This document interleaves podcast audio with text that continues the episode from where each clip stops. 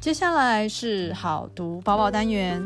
今天花露露要跟大家分享的是八年级林同学的读报札记，标题是“让座的善意与美意”。在日常生活中，我们在搭乘大众运输的工具时，有时可以看到让座的善事在发生。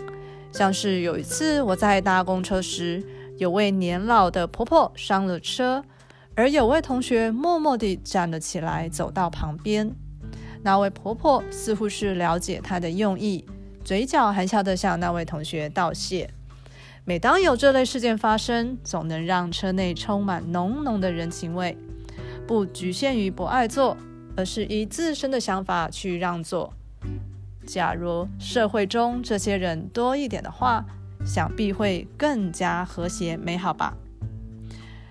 接下来要公布今天的彩蛋。为了欢庆明日的运动大会，本日只要带三位同学进入图书馆，并且每人借阅五本书，即可每人得到抽奖券一张。好康活动只限今日，好读包包，我们下周见。